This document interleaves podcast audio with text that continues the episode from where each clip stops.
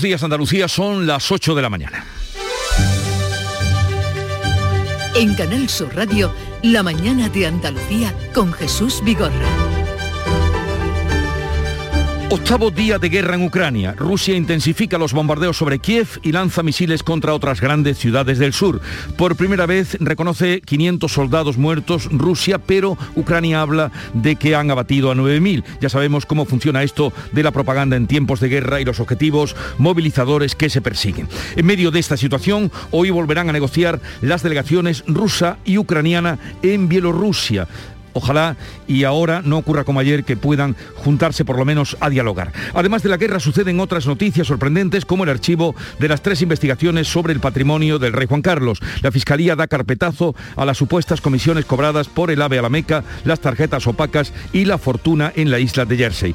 Todo esto ha sucedido el día en que nuestro país superó las 100.000 muertes por COVID tras dos años de pandemia, mientras siguen a la baja los contagios en Andalucía por debajo de los 1.000. Las mascarillas en interiores continuarán al menos una semana más. Y en el terreno político, Alberto Núñez Feijó optará a la presidencia del Partido Popular en el Congreso de Sevilla. Con este paso, Feijó aspira a liderar el partido para ganar a Sánchez, no para insultarle, fueron sus palabras. Y comienza hoy el segundo día de visita oficial del presidente de la Junta a Portugal. Social Energy. La revolución solar ha llegado a Andalucía para ofrecerte la información del tiempo.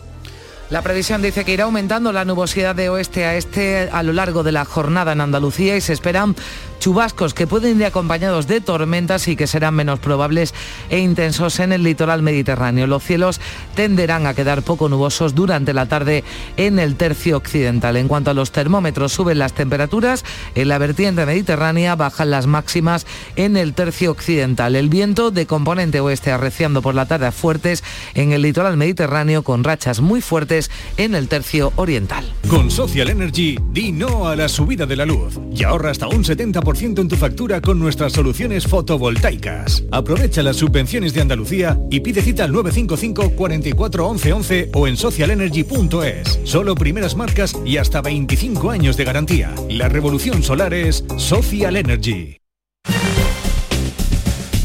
Y vamos a conocer ahora cuál es la situación del tráfico en las carreteras de Andalucía. Conectamos con la Dirección General. Desde allí nos atiende Alfonso Martínez. Buenos días. Buenos días. Hasta ahora en la red de carreteras de Andalucía tengan precaución en Cádiz. Hay complicaciones por un vehículo averiado en la A381 en Alcalá de los Gazules. El carril derecho está intransitable en sentido Los Barrios. También hay tráfico lento en la 4 en el puerto de Santa María, dirección Sevilla y de entrada en la CA33 en San Fernando. En Córdoba, dificultades en la 4 en el Arcángel, dirección Madrid.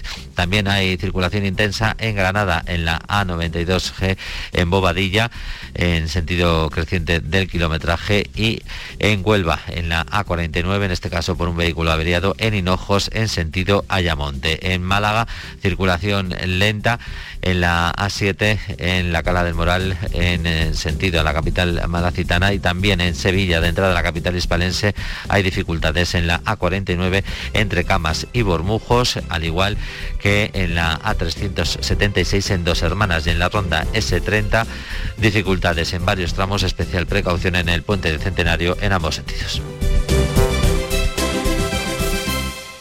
¿Hala y esto? Pues un detallito de tu tía, que para eso soy Teresa la Generosa, bisnieta de Paco, el del Eurojackpot. A ver si te has pensado tú que los apodos lo regalan, ¿eh? Jo, pues muchas gracias. Eurojackpot, el megasorteo europeo de la 11. Este viernes, por solo 2 euros, bote de 57 millones. Eurojackpot, millonario por los siglos de los siglos. 11. Cuando juegas tú, jugamos todos. Juega responsablemente y solo si eres mayor de edad. La mañana de Andalucía con Jesús Vigorra. Noticias. Se ha cumplido esta madrugada una semana de guerra en Ucrania. Rusia eleva la intensidad de sus ataques ante la resistencia de los ucranianos y la Corte Penal Internacional ya ha abierto una investigación por crímenes de guerra y genocidio. Carmen Rodríguez Garzón. Sí, las tropas rusas avanzan ya por el sur y el este del país. Esta noche han tomado Kherson y han sitiado después de 14 horas de bombardeos la gran ciudad portuaria de Mariupol, punto clave de acceso al Mar Negro. Su alcalde Vadim Boyshenko habla del genocidio del pueblo ucraniano, de inmensa destrucción y de cientos de heridos. Desgraciadamente, las tropas enemigas rusas han estado 14 horas bombardeando de forma despiadada la ciudad. Es una destrucción colosal. Muchos civiles han muerto, mujeres, niños, ancianos. Es el genocidio del pueblo ucraniano. Y en la capital, en Kiev, se han producido hasta cuatro explosiones en las últimas horas mientras avanza la gran columna de blindados rusos que se dirigen hacia la capital, aunque los soldados ucranianos han volado el principal puente de entrada a Kiev para contener ese ataque ruso. Mientras tanto, se intensifica el conflicto. Se espera que hoy tenga lugar eh, una reunión en la región de Brest, en Bielorrusia, la segunda ronda de negociaciones aplazada ayer entre las delegaciones de Rusia y Ucrania. Además, el presidente de Francia, Emmanuel Macron, ha asegurado este miércoles que va a mantener el contacto con Vladimir Putin para intentar convencerle de que renuncie a las armas en un discurso solemne dirigido a la nación. El jefe de Estado francés ha añadido que ofrece la ayuda de Francia en las negociaciones abiertas entre portavoces rusos y ucranianos y que busca evitar que la actual guerra en Ucrania se extienda a otros países. La Asamblea General de la ONU ha aprobado una resolución histórica de condena contra la invasión porque solo ha recibido cinco votos en contra, solo de Rusia, Bielorrusia, Siria, Corea del Norte y Eritrea y 35 abstenciones. Entre esas abstenciones, la más significativa, la de China. Y el ministro de Exteriores ruso, Sergei Lavrov, afirma que la única alternativa a esas sanciones impuestas a su país es la Tercera Guerra Mundial. Que de desatarse, advierte, será nuclear y devastadora. El ministro español de Exteriores, José Manuel Álvarez, habla de irracionalidad en esas palabras. Cuando uno oye palabras tan irracionales y tan aberrantes como utilizar la amenaza nuclear para amedrentar, sobre todo cuando se sabe que viene de un país que tiene el arma nuclear, descubrimos a qué punto estamos ante personas que han perdido cualquier contacto con la realidad el ECOFIN ha abundado este miércoles las sanciones impuestas a Rusia. Los 27 han pedido que se incluya a este país en la lista negra de paraísos fiscales y que se le excluya de todas las instituciones y organismos financieros multilaterales. La ministra española de Economía, la vicepresidenta Nadia Calviño, ha dicho que el conflicto va a ralentizar nuestro crecimiento económico por la subida del precio de la energía, pero no lo frenará. Está claro que esta agresión tiene un impacto económico. Las vías de impacto más importantes son el alza de los precios de la energía, el impacto comercial y el posible impacto desde el punto de vista de la estabilidad financiera de los mercados. Y después de las medidas aprobadas en el gobierno, mañana viernes saldrán hacia Polonia las primeras armas que envía España para apoyar a Ucrania. Dos aviones del Ejército del Aire cargados con material ofensivo. Son casi 1.400 lanzagranadas y 700.000 cartuchos de fusiles y ametralladoras. Se trata de armas de fácil manejo que pueden ser usadas por personas sin mucha experiencia. Así lo detallaba anoche la ministra de Defensa tras la confirmación del presidente Sánchez en el Congreso de que nuestro país, al margen de las actuaciones conjuntas de la Unión Europea, Participará en ese envío directo de armamento. Como veo que hay grupos que ponen en cuestión el compromiso del Gobierno de España a este respecto, y para mí y para el Gobierno de España es tan importante, tan fundamental la unidad de todos, quiero anunciarles también que España entregará a la resistencia ucraniana material militar ofensivo. Un asunto que ha provocado una nueva brecha entre los socios de coalición y también dentro de Podemos, porque la líder del partido y ministra de Derechos Sociales, Ione Belarra, se mostraba en contra y la vicepresidenta Yolanda Díaz daba su apoyo al presidente. Desde nuestro punto de vista, esta no es la medida más eficaz para que el conflicto acabe cuanto antes, que es el objetivo de todos, pararle los pies a Putin, que haya un alto del fuego y que la guerra termine cuanto antes. Lo que tengo claro es que eh, la respuesta que, que está dando el Gobierno de España es absolutamente coherente con la política que desplegamos. Por tanto, la máxima condena lo que está haciendo Rusia al pueblo ucraniano. Y aunque cuenta con el apoyo de la oposición, la portavoz del PP, Cuca, Cuca Gamarra, acusaba a Sánchez de llegar tarde y mal. No hay nada más provocador para los depredadores de la paz y la independencia de las naciones que la debilidad del pacifismo estéril de algunos. Usted sabe perfectamente que es más firme y fiable el apoyo que le ofrece mi grupo y mi partido que la oposición a la OTAN y los titubeos en la defensa de Ucrania que están manifestando algunos miembros de su gobierno. Vox, por su parte, pide la dimisión del presidente porque asegura el gobierno no puede estar al mismo tiempo con agresores y agredidos. Esto ocurría ayer en la sesión del Congreso, pero también la guerra de Ucrania ha protagonizado los mensajes políticos en Andalucía. También aquí Podemos ha rechazado el envío de armas a Ucrania y desde Vox Manuel Gavirá se ha mostrado en contra de la llegada de refugiados. Porque son culturas, culturas afines. Por tanto, de lo que se trata es de que esos refugiados estén en los países más cercanos a Ucrania para que cuando el conflicto finalice, termine, puedan retornar a lo que, es, eh, lo que son sus casas, sus viviendas, sus familias, su vida normal. En nuestra comunidad viven más de 17.000 ucranianos y el gobierno andaluz entiende que quieran traer hasta aquí a sus familiares para evitarles el horror de la guerra, aunque el portavoz del Ejecutivo, Elías Bendodo, pide que se haga de manera ordenada para poder facilitarles los servicios básicos. Son 17.000 los ucranianos que viven en Andalucía y que es muy posible que esas personas acojan a familiares. Parece bien, parece lógico, pero que se haga de forma ordenada, que se pueda, por el simple hecho de poder prestar una asistencia sanitaria, educativa, social, y el alto comisionado para el refugiado de la ONU eleva a un millón la cifra de refugiados que han huido a países vecinos durante esta primera semana de guerra. ACNUR dice que es hora de que las armas se callen para que la ayuda humanitaria pueda llegar y salvar vidas. Precisamente llega a Polonia el primer cargamento de ayuda de la OMS. Su director Tedros Adhanom exige la apertura inmediata de un corredor humanitario y denuncia que se han atacado hospitales. La inviolabilidad y neutralidad de la atención sanitaria, sus trabajadores, pacientes, suministros, instalaciones y el derecho a la atención deben respetarse y protegerse. Los ataques a la sanidad son una violación al derecho internacional humanitario. La ayuda está llegando a los más afectados en la guerra de Ucrania desde todos los puntos del mundo, también desde nuestra tierra Andalucía. En Huelva los bomberos preparan un cargamento con equipos de rescate y material sanitario Sonia Vela. Recogen material sanitario donado por los hospitales y ceden equipos de protección para los bomberos ucranianos. Como nos ha contado Antonio Rodríguez Nogales de Bomberos Unidos Sin Fronteras, en unos días enviarán este cargamento de ayuda a la frontera con Polonia para hacerlo llegar a Ucrania. Todo ese material sanitario y en este caso también bomberos del Ayuntamiento de Huelva nos han donado equipos de bomberos que están en desuso y que vamos a poder enviar allí para esta labor que están haciendo los sanitarios y los bomberos, ¿no? que están asumiendo pues bueno lo que estamos viendo en las imágenes, eh, rescate de personas que quedan atrapadas bajo los escombros y una cantidad ingente de incendios que se están generando a causa de los bombardeos. Y la Diputación Provincial va a coordinar las acciones de recogida de material de ayuda que están llevando a cabo en Huelva empresas y particulares. Y en los pequeños pueblos del Alpujar almeriense están recogiendo alimentos infantiles y la respuesta está siendo abrumadora. Cuéntanos, María Jesús Recio.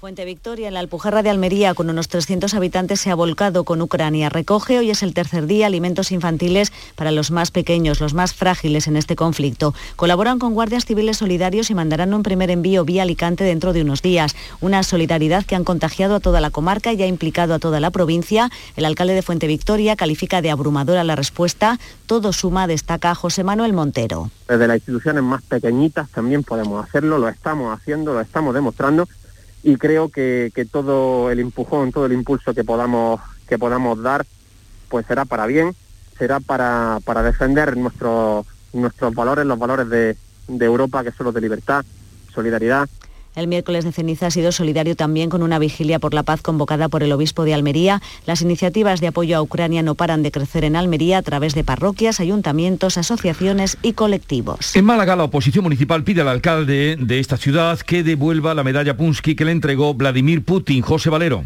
Pues así es, el portavoz socialista y secretario del PSOE de Málaga, Daniel Pérez, ha solicitado varias cuestiones, por ejemplo, que el alcalde Francisco de la Torre devuelva inmediatamente la medalla Pushkin que recibió directamente de Vladimir Putin por reconocimiento de los vínculos culturales entre el gobierno ruso con nuestra ciudad. Le escuchamos.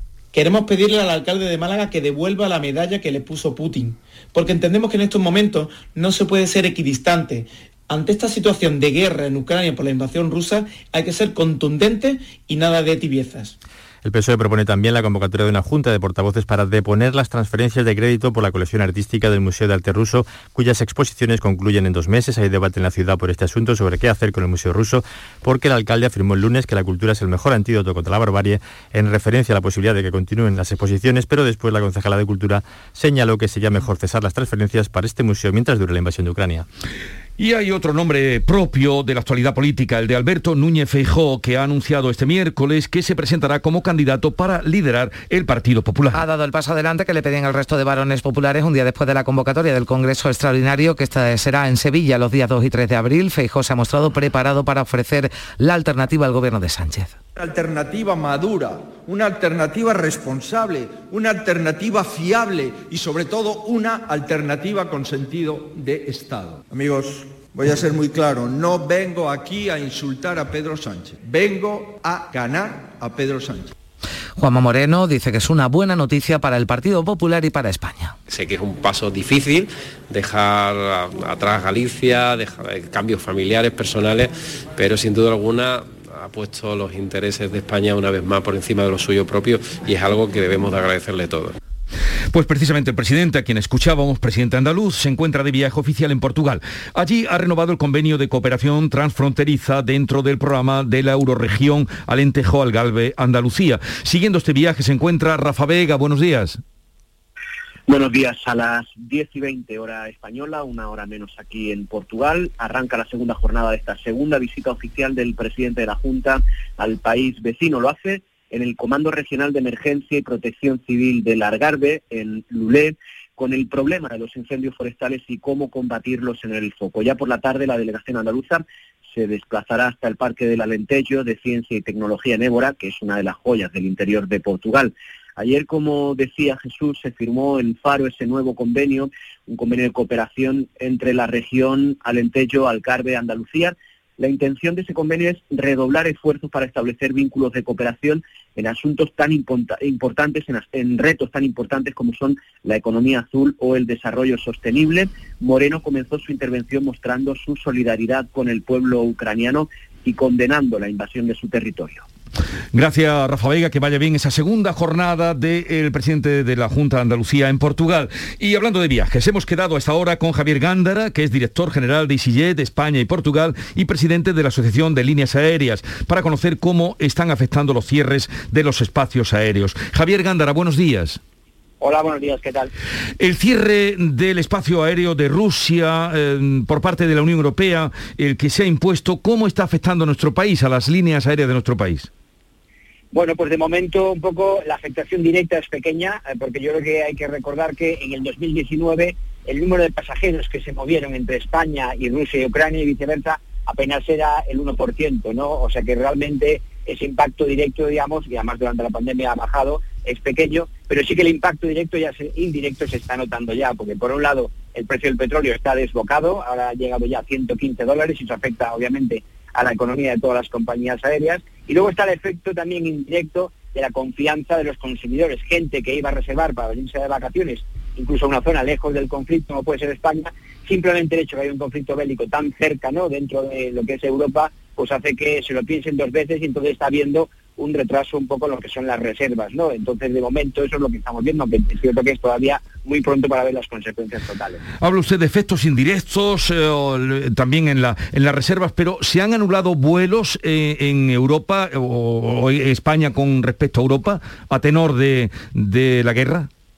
No, de momento los vuelos que se han hablado, por razones obvias, son aquellos que pues eh, están prohibidos, ¿no? Porque sobrevuelan Rusia a Ucrania. Es cierto, algunas compañías aéreas también que hacen vuelos de más largo radio, sobre todo a Lejano Oriente, China, Japón, Corea, que tienen que, para ir en la ruta directa, atravesar la ruta transiberiana, pues en algunos casos lo han cancelado. Pero de momento no ha habido cancelaciones. Lo que está viendo es una pequeña retracción de la demanda que dependerá de cómo evolucione el conflicto para que esa se recupere y volvamos a la senda de la tan ansiada recuperación en la que estábamos. Señor Gándara, ¿qué tal? Buenos días. Usted hablaba de esa subida del precio del petróleo, eh, la subida del precio de los carburantes que afecta directamente también a las compañías aéreas. ¿Esto va a repercutir también en una subida de los billetes de avión? Bueno, el combustible es el principal coste de las compañías aéreas, es alrededor del 30% ¿no? del, del coste de cualquier compañía aérea y entonces una subida tan desproporcionada, desde luego que tiene un impacto. Es cierto que algunas compañías tienen políticas de cobertura y tienen garantizado un porcentaje de su combustible a futuro a precios menores, pero más tarde o más temprano impactará a todas. Y luego la posibilidad ¿no? de que se refleje en tarifas más altas pues va a depender de cómo evolucionen oferta y demanda, ¿no? Porque si al final la oferta también se retrae, pues es difícil poder incrementar los precios si todavía los aviones no se están llenando. Entonces, bueno, se verá cómo, cómo reacciona y, eh, bueno, intentaremos luego hacer todo lo posible para que eso no se vea reflejado en incrementos de tarifas. Javier Gándara, presidente de la Asociación de Líneas Aéreas, gracias por estar con nosotros y un saludo desde Andalucía. Muchas gracias y buenos días.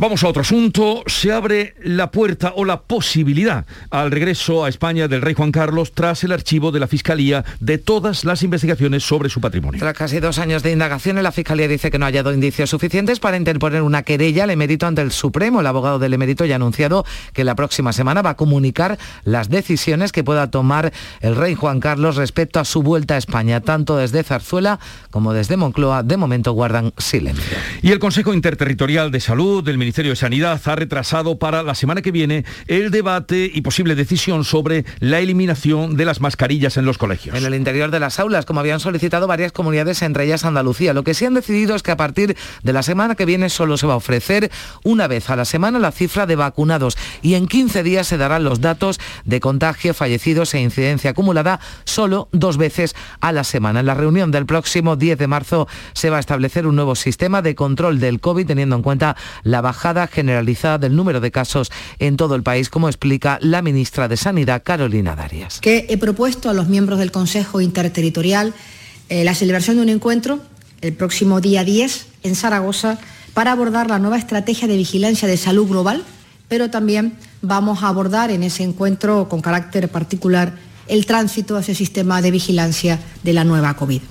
En nuestra comunidad la incidencia acumulada de coronavirus sigue su tendencia a la baja, ha caído 41 puntos según los últimos datos ofrecidos este miércoles y se sitúa en 298 casos por cada 100.000 habitantes. Los nuevos positivos han sido 746 por primera vez en 2022, bajan de los 1.000 casos diarios. Salud ha notificado además el fallecimiento de 25 personas por COVID. La tasa de incidencia en España baja de los 500 casos por 100.000 habitantes y esto significa que el país pasa de riesgo muy alto tanto a alto. Este pasado miércoles, además, según las estadísticas oficiales, se han superado los 100.000 fallecidos por COVID en España desde el inicio de la pandemia. Vamos a otro asunto. Los casi 500 inmigrantes que este miércoles lograban saltar la valla de Melilla están ya en el centro de acogida temporal. Otros 2.000 lo intentaban en la acción conjunta más numerosa registrada en la frontera de la ciudad autónoma. Las fuerzas de seguridad denuncian también que ha sido un salto violento y que casi una treintena de agentes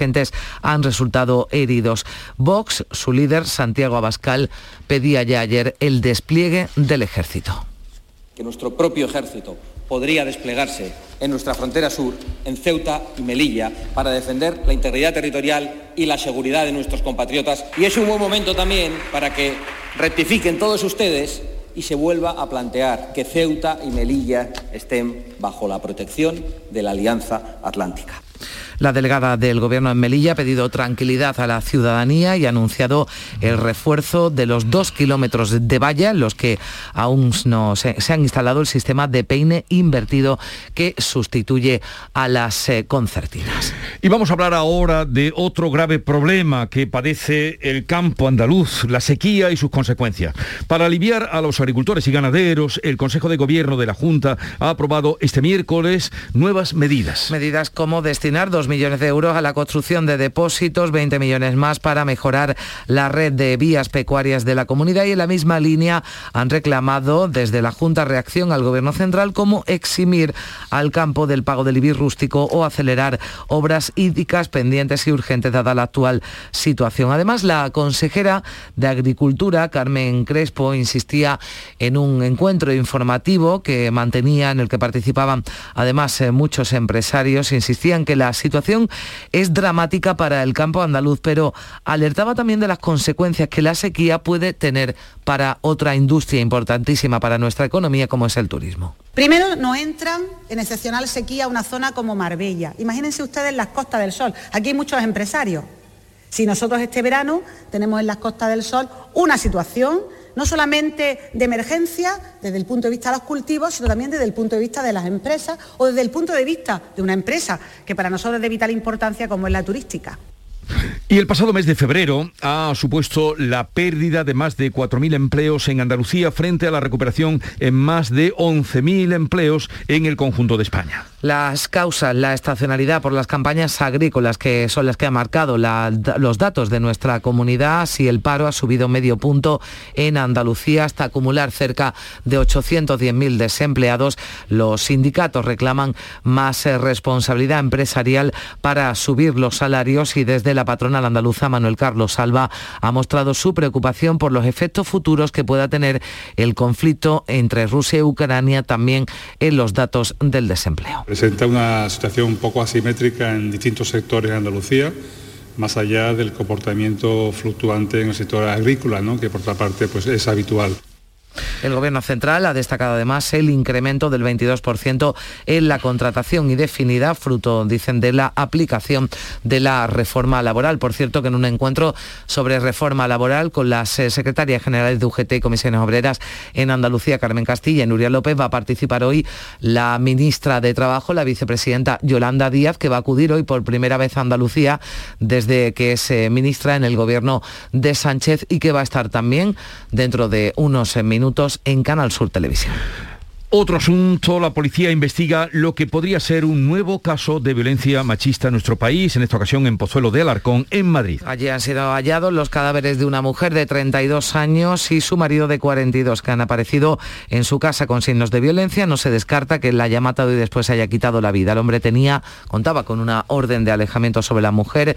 Dos de los cuatro hijos menores del matrimonio de origen marroquí se encontraban en el domicilio y han tenido que ser atendidos por equipos de psicólogos. La voz de alarma la daba una vecina que estaba preocupada al desconocer el paradero de la mujer. Se han declarado cinco nuevos casos de gripe aviar, todos ellos están localizados en la provincia de Sevilla. Ya se contabilizan 20 focos confirmados en Andalucía, seis de ellos en la provincia de Huelva, el resto en la de Sevilla. Los nuevos casos se han localizado en cuatro granjas de pavos y una de gallinas en las localidades de Martín de la Jara, Gilena, Osuna y El Rubio. Son las 8.26 minutos de la mañana. La mañana de Andalucía. Buenos días. En el sorteo del cupón diario celebrado ayer, el número premiado ha sido 50.768 50768. Asimismo, el número de serie correspondiente a la paga, premiado con 3.000 euros al mes durante 25 años, ha sido 11011. Hoy, como cada día, hay un vendedor muy cerca de ti repartiendo ilusión. Disfruta del día y recuerda, con los sorteos de la 11, la ilusión se cumple. La mañana de Andalucía con Jesús Bigorra. Noticias.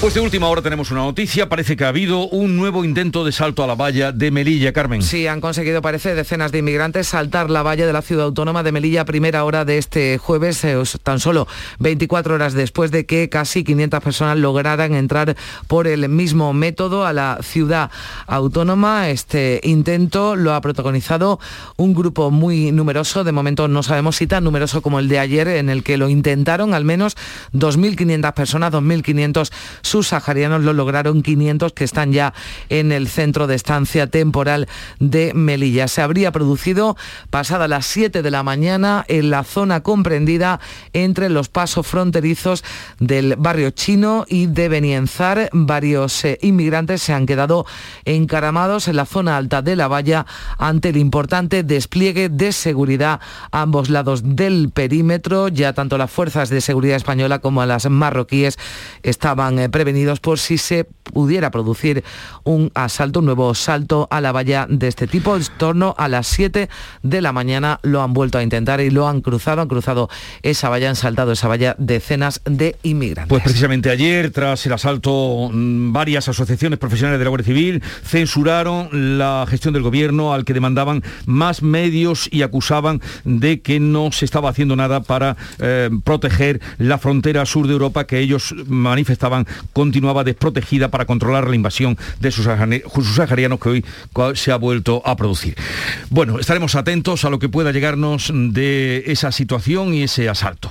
Vamos a otra, otra información, minuto de silencio por la guerra en Ucrania en la presentación del Festival de Cine de Málaga. Cumple sus bodas de plata y para la ocasión va a celebrar su gala inaugural en el Martín Carpena. Será el viernes 18 de marzo. Sí, vuelve la alfombra roja por la que van a desfilar directores de moda como Carla Simón y Manuel Uribe, Daniel Guzmán o J. Linares. La biznaga de honor, de honor va a ser para Carlos eh, Saura. 13 películas españolas, 8 latinoamericanas forman parte del concurso oficial de este Festival de Málaga que combina la presencia de directores consagrados con otros emergentes. Así lo contaba el director del festival, Juan Antonio Vigar.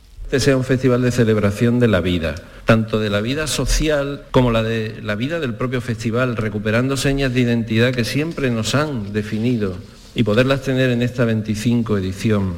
Ahí está la alfombra roja, que volverá, estará de nuevo con nosotros y sobre todo el encuentro mucho más abierto, franco, diáfano con la ciudad de Málaga.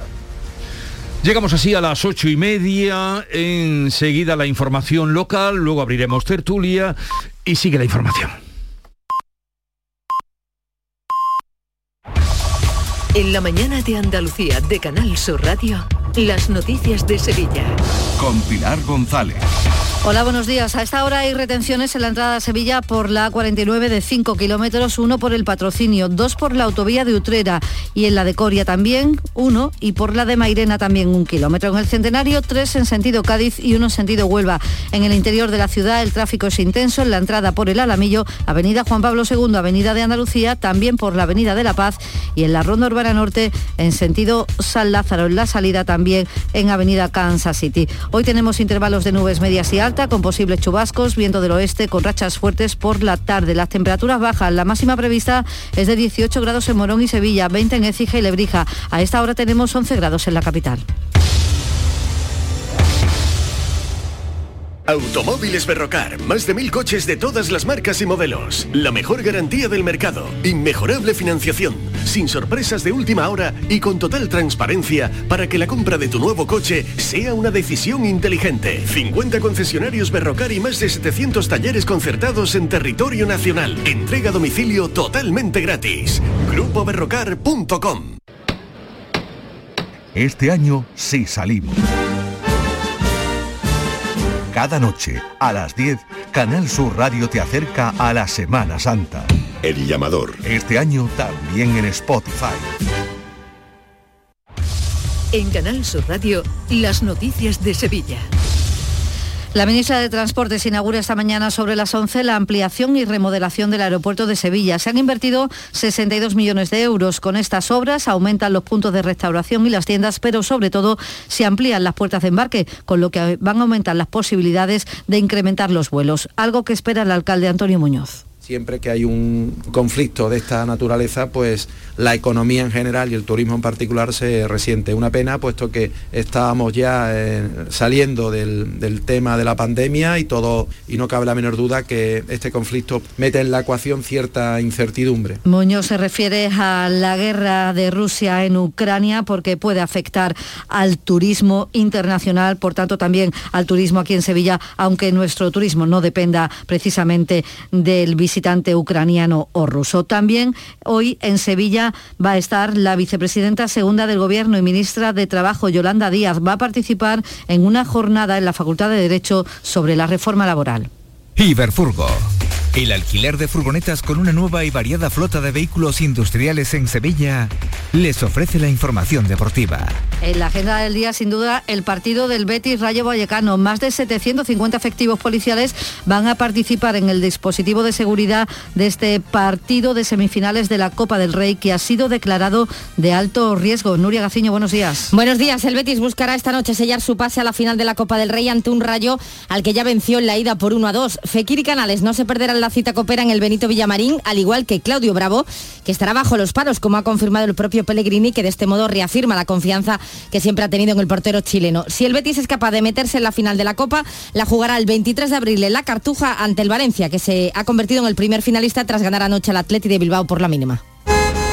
¡Guau! ¡Vaya furgoneta! La he alquilado en Iberfurgo. Está súper nueva. No parece de alquiler. Ya, en Iberfurgo disponen de una flota en perfecto estado y te ofrecen presupuestos a medida. En Iberfurgo somos expertos en alquiler de furgonetas de carga, pasajeros y carrozados. Visítanos en iberfurgo.com o en Sevilla en el Polígono Industrial Parsi. Más asuntos. Se han confirmado cinco nuevos focos de gripe aviar en nuestra provincia y ya son 14 las explotaciones sevillanas afectadas. Las nuevas son cuatro granjas de pavos y una de gallinas en Martín de la Jara, Gilena y El Rubio. Y en cuanto al coronavirus, por segundo día consecutivo, los nuevos positivos en nuestra provincia se mantienen por debajo del centenar. La incidencia ha bajado 40 puntos en un solo día y está ahora en 221 casos por 100.000 habitantes. Sigue siendo la más baja de toda Andalucía. Se ha registrado un fallecido. Los hospitalizados por debajo de los 200 son 167 y en UCI hay 26 personas. Y los 12 turistas sevillanos que se habían quedado atrapados en Rusia llegarán hoy en coche a Sevilla tras aterrizar este miércoles en Madrid en vuelo procedente de Polonia. Todos están bien y han escapado de la guerra sin verla, dice Jorge Rojas, uno de ellos que en Moscú el conflicto bélico no se nota. Guerra, pues insisto, no se ve como se ve en la televisión en España, que, mm, que verá, que parece que nosotros estamos metidos en la guerra, que están allí los tanques pasando. Y no es así, dice. 7 grados en Casariche, 10 en Carrión, 11 en Sevilla.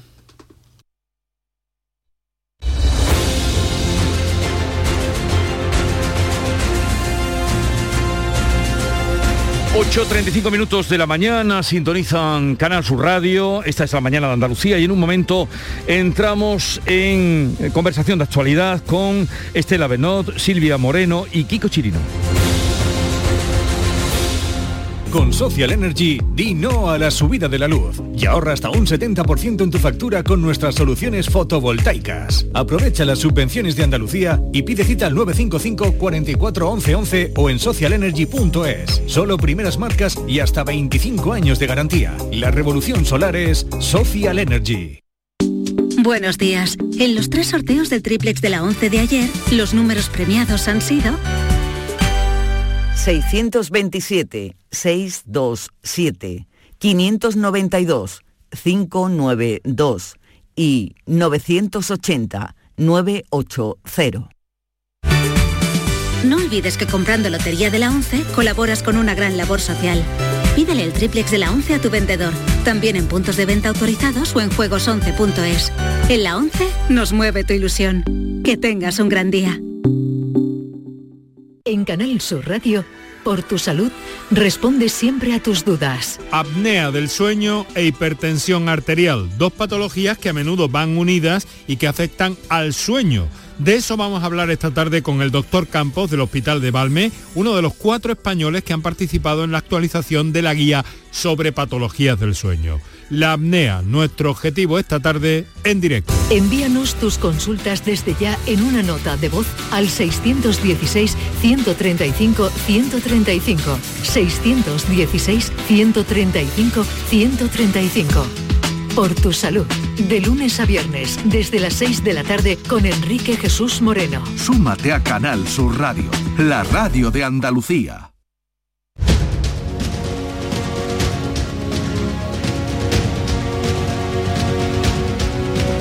La mañana de Andalucía con Jesús Vigorra. A la espera de que lleguen las anunciadas lluvias, vamos a saludar a, a esta tríada de excelentes compañeros y periodistas como son Estela Benó. Buenos días, Estela. ¿Qué tal? Muy buenos días. Sí, ¿Cómo las está? lluvias son un- una noticia buena. Mira, algo Si hay que contar. Sí, porque la verdad que yo venía para acá en la radio y digo, "Va, dicen que va a llover, pues no sé, cu- no sé dónde. Aquí parece que no, porque está hace un día precioso, por cierto. Entrará la cosa por, eh, parece ser que por Cádiz, Huelva y luego irá llegando a medida que avance el día. Bueno, Porque riegue toda Andalucía, que muchísima falta nos hace. Y tanto, no será porque no pongamos empeño, desde luego. Silvia Moreno, del diario El Mundo. Buenos días, Silvia. Muy buenos días. ¿Qué tal estás? Muy bien, esperando la lluvia también. Y vamos a saludar, incorporar a la mesa a Kiko Chirino, eh, junto a la- su director de Ideal de Granada. Buenos días, Kiko. ¿Qué tal? Buenos días. ¿Llegará ante la lluvia o el rey? O el ave. A Granada. el ave a Granada para Semana Santa, buena fecha. Bueno, eh, aumento, ¿no? No, el ave ya está, pero eh, cuéntanos, eh, hoy lo lleváis vosotros en, en portada en, de vuestro periódico, Eh, de tu periódico. sí, sí, sí. ¿Cuándo van a circular y cuántos van a ser? Eh, se recupera el tercer ave, el tercer ave que había prepandemia y será el que parta en ambas direcciones en torno a las 7, 7 y media de la tarde, tanto de Granada como de, de Atocha. Será en, Semana Santa y se supone, y es de esperar que sea a partir de Semana Santa con, con carácter de permanencia. ¿no?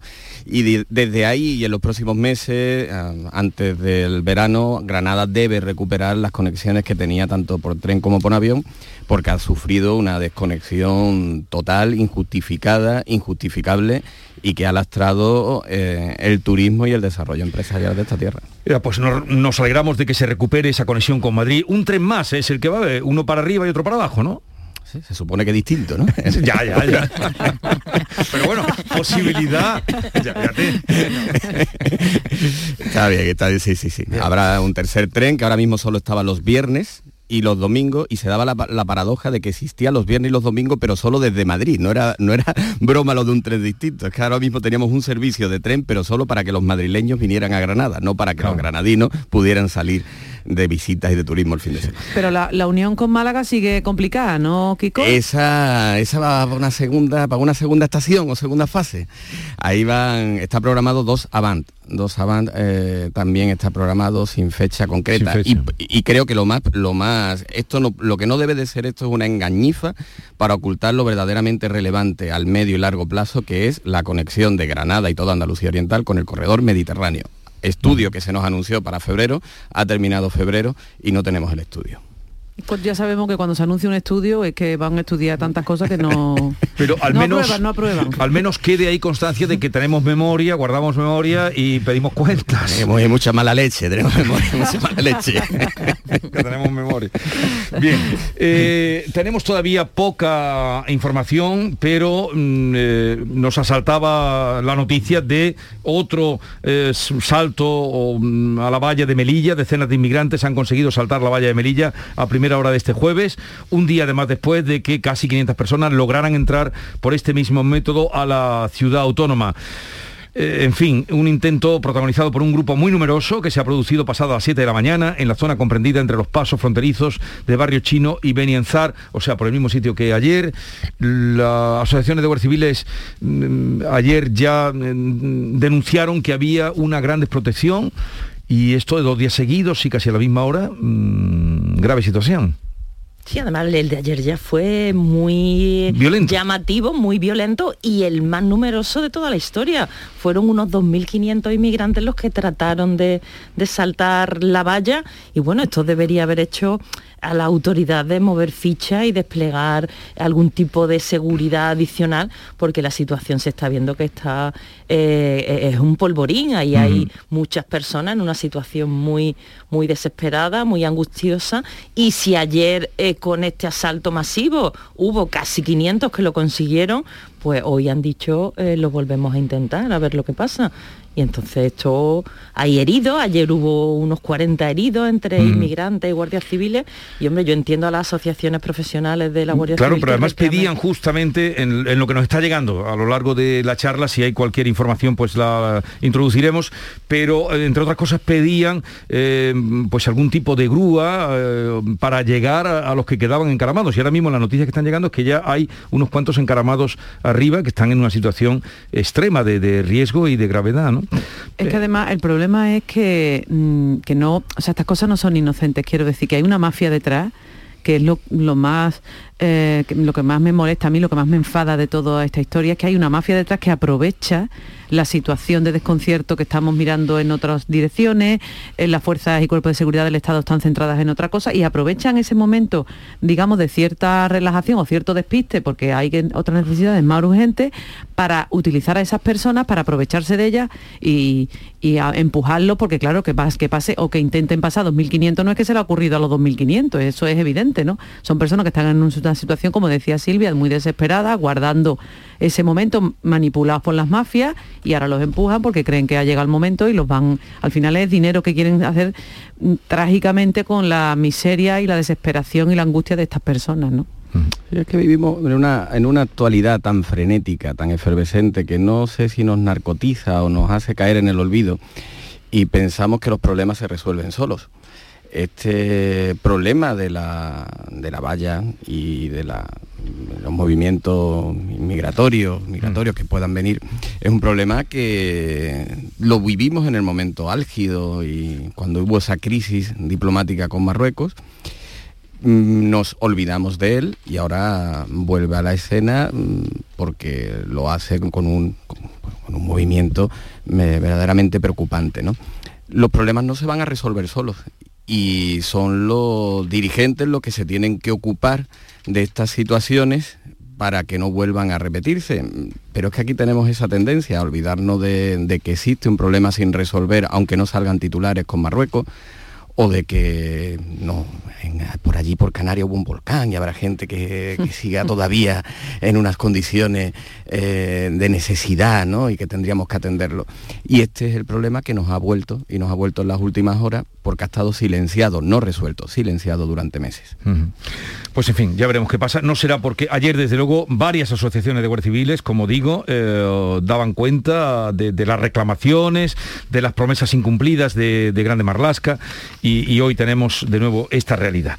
Pero otra impactante, porque qué más cosas pueden pasar eh, en el momento que estamos viviendo. Eh, estamos en el octavo día de la guerra, transcurrido ya una semana, se habla ya de, de muertos, que desde luego serán cifras especulativas, las que han dado Ucrania en una situación como la que están eh, y Rusia y cómo, mm, en fin, cómo estáis viviendo esta situación. Esa, la ONU habla de un millón de, refugiados ya, de que serán y, la probabilidad de que salgan muchos más. Eh, Bruselas también que va a garantizar a los que lleguen a territorio europeo eh, tres años de atención sanitaria, escolarización de los niños.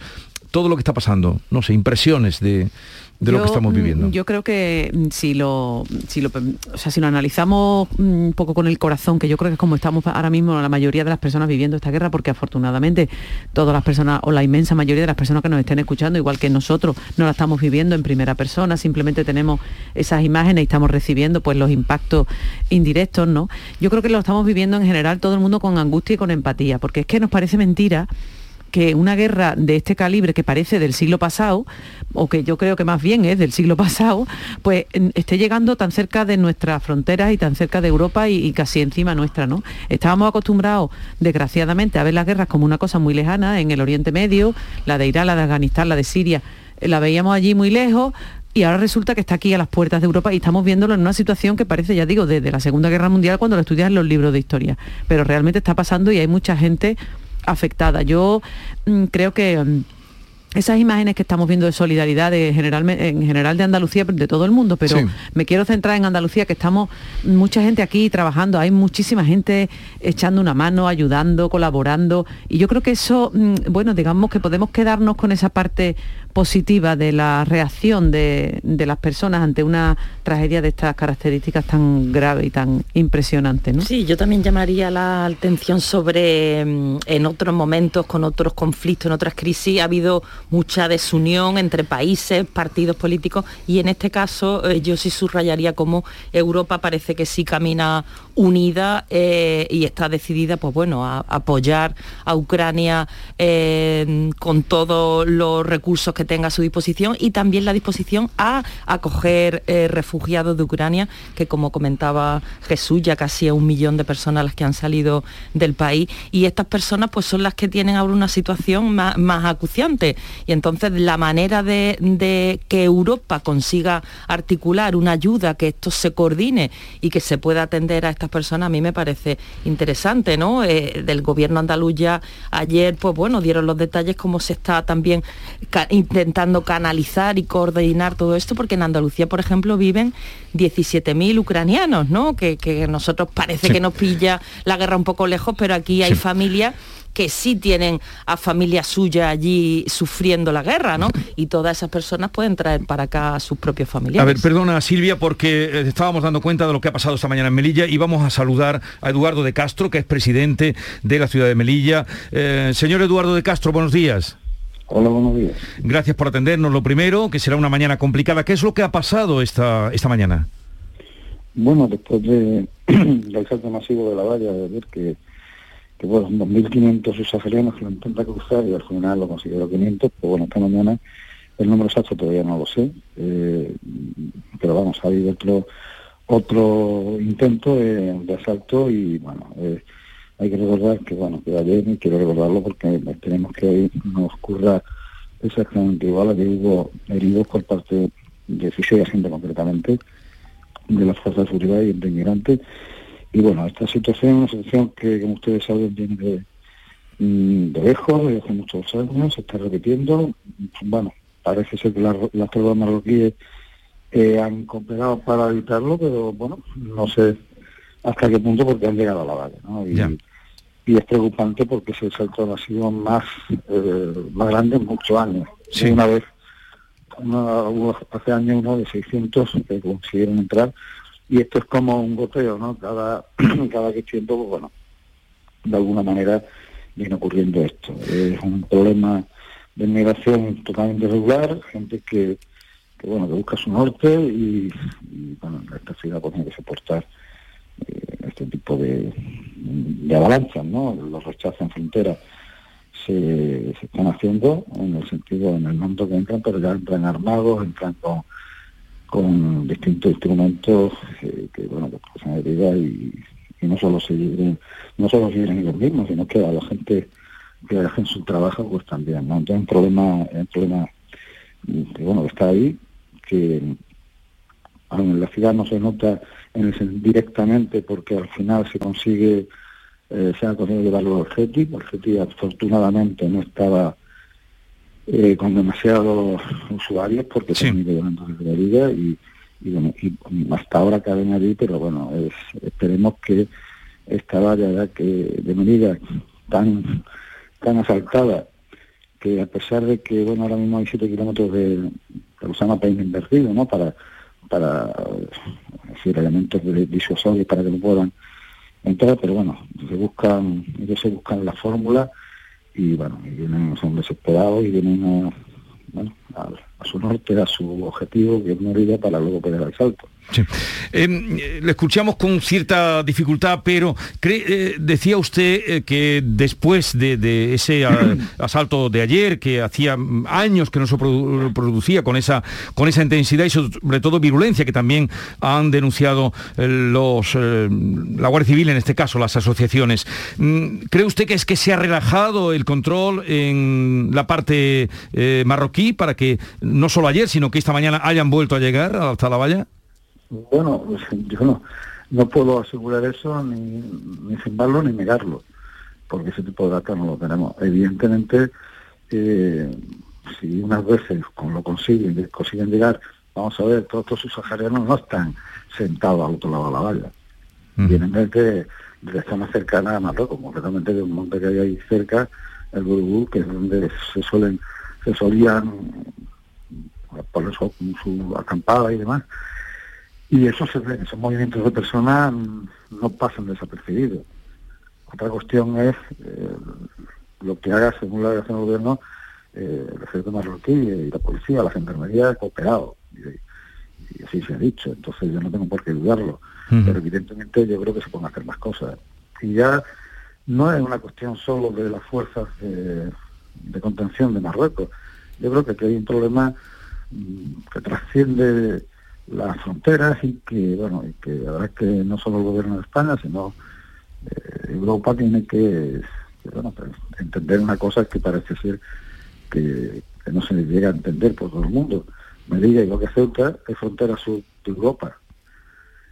Y aquí es donde hay que poner ese freno, porque entrando en Melilla o entrando en Ceuta están entrando no solo en España, sino están entrando en el territorio europeo hacer las fronteras, igual que se vigilan otras fronteras con más ahínco o con más medios, pues supongo que aquí pues habría que hacer otro tanto, ¿no? Evidentemente la Asociación de la Guardia Civil, el Sindicato de la Policía han denunciado eh, esto y ellos tienen datos, ¿no? Tienen datos y el dato es que falta medios. Bueno, ¿sabe usted eh, si han conseguido pasarla eh, o cuántos han podido pasar hoy? No, todavía no ese dato no, no, no me han dado. Muy bien, pues Eduardo de Castro, presidente de Melilla, gracias por atendernos, un saludo y, que tenga un buen día. Muchas gracias. Dentro De, esa situación que tienen ahí, y, claro, lo, extraño es que eh, al día siguiente mm, se ha debido proteger poco, porque... Eh, porque han entrado. Motivos para sospechar de Marruecos. Hay. mm, Hay. Sí. Motivos para sospechar de Marruecos. Hay. Eh, decía Eduardo de Castro, ponía el énfasis, el foco en la Unión Europea en parte.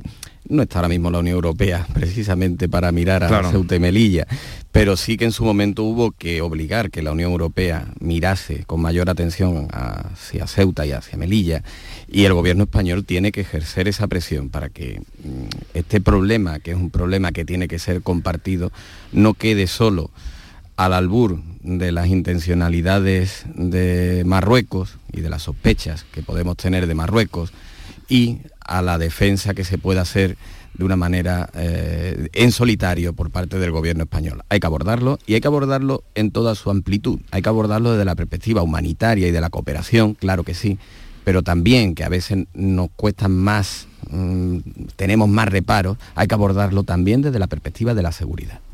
Sí, que en este aspecto, pues bueno, el gobierno ha habido también mucha hipocresía, muchas promesas que luego no se han cumplido, ¿no? Y desde este buenismo de no, eh, eh, la valla yo la voy a retirar, al final el gobierno tuvo que, mantenerla y aquellas promesas quedaron en nada. Efectivamente, un problema complejo que, no conviene descuidar ninguno de los ángulos.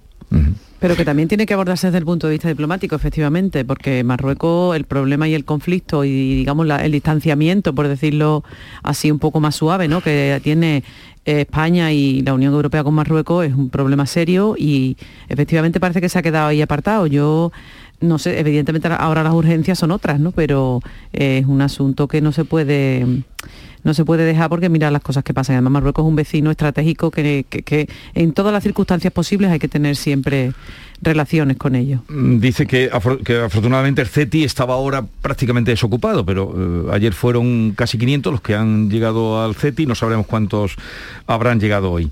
Bueno, el envío, eh, el, cambio de, de- de- comportamiento, de estrategia por parte del gobierno, eh, cuando ayer Pedro Sánchez anunció, y mañana parece que van a salir ya inmediatamente, ese, mm, em, bueno, armas. Es que estaba tratando de recordar, era material defensivo, Defensivo. para la para la, eh, resistencia ucraniana. Bueno, ¿qué os parece? ¿Qué- ¿Creéis que eh, que ha salido de motu propio del gobierno, de, Pedro Sánchez, eh, presiones desde fuera? Yo creo que las presiones han sido clave aquí, porque Pedro Sánchez no quería... A ver, mm, a mí lo que me preocupa no es que Pedro Sánchez no quisiera mandar armas. Mm, Digamos que puede ser una posición que puede defender una persona, un presidente de gobierno, si considera que es esa. El problema es que yo creo que Pedro Sánchez no defendía no llevar las armas porque estuviera convencido de ello, sino porque estaba como de perfil no se atrevía a tomar una decisión y hasta que la OTAN no ha presionado y la Unión Europea no ha presionado, no ha tomado la decisión. Digamos que mm, ha preferido eh, decir una cosa, rectificar, decir una cosa, luego la contraria, al final enviar las armas, en lugar de ser claro, por ejemplo, como ha sido Italia. Eso, desde el punto de vista, mm, digamos, interno de España, nosotros, las circunstancias, las consecuencias van a ser las mismas. Pero desde el punto de vista que hablábamos antes, diplomático, es relevante la posición del gobierno de España en este asunto, porque Italia, por ejemplo, desde el minuto uno dijo aquí estoy yo y voy a mandar lo que sea necesario. Si toda la Unión Europea y toda la OTAN decide que esa es la postura, pues hay que estar con ellos, no hay que estar con media cinta. También es verdad que el presidente del gobierno de España tiene una coalición que está, no está totalmente de acuerdo con este envío de armas, pero una parte de la coalición sí lo está, porque la ministra Yolanda Díaz, que por cierto hoy viene Sí, a Andalucía hoy- por hoy viene primera a- vez, por primera vez. pues esa- ella sí está a favor. La otra parte del gobierno de Unidas Podemos, no, sea que es que no est- está en contra. Por lo tanto, dentro del propio, de la propia coalición de gobierno, dentro de la misma eh, formación, digamos, de Unidas Podemos, hay o- diferentes voces y eso Pedro Sánchez lo ha hecho dudar y al final las armas las vamos a enviar desde España, como de todos los países de la Unión Europea, pero hemos quedado a la altura del betún a a nivel internacional, ¿no? Sí, porque además la OTAN puso en evidencia la posición de España cuando sacó el mapa de los países de Europa y España quedaba eh, a la altura de Islandia, que no tiene ejército, y de otros países que no habían eh, enviado y que no tenían previsto enviar, enviar armas, ¿no? Y entonces en poco menos de 24 horas el presidente del gobierno cambia y dice que sí, que finalmente lo va a hacer. Yo está clara la, la presión de la OTAN y del propio eh, Borrell, ¿no? Que todos vimos el discurso tan contundente y a mí no me extrañaría que hubiera habido alguna llamada eh, para que España, el gobierno español, ¿no? reconsiderara la situación y entrara por la senda por la que están discurriendo eh, todos los países de Europa. Es que estábamos, hasta ahora, algunos pensaban que, que podía ser este también un momento para nadar en eufemismos o en tacticismos y no sé a qué pensaban que se referían con material defensivo. Si acaso enviar chalecos antibalas es para que se abrigaran en el gélido invierno los ucranianos o para qué sirve un chaleco antibalas. O si alguien se queda con la conciencia más, tranquila si él envía el chaleco antibalas y el fusil el vecino de al lado. La posición de ayer de Pedro Sánchez eh, fue sensata y tardía fue sensata. Mm, tan sensata y tan obvia que la misma la podía haber mantenido días atrás. Exacto. Pero a mí el discurso creo que sí atinó en un mensaje sensato y obvio, que es decir, esto es un ataque a Europa. Pero claro, si vimos un Congreso semi vacío y donde hasta el líder de la oposición hasta hace unos días, aunque mantiene su acta, se le pasa por alto que no vaya en uno de los discursos eh, estratégicos y debates más importantes y de trascendencia internacional, ¿qué podemos esperar de todos ellos? Pero vamos a quedarnos un segundo con el aplauso al representante de Ucrania que fue al Congreso. Todos los partidos se levantaron y todas las personas que estaban en el hemiciclo le aplaudieron, como una muestra de apoyo y respaldo de España a Ucrania. Bueno, estamos llegando a las 9 de la mañana, continuamos enseguida.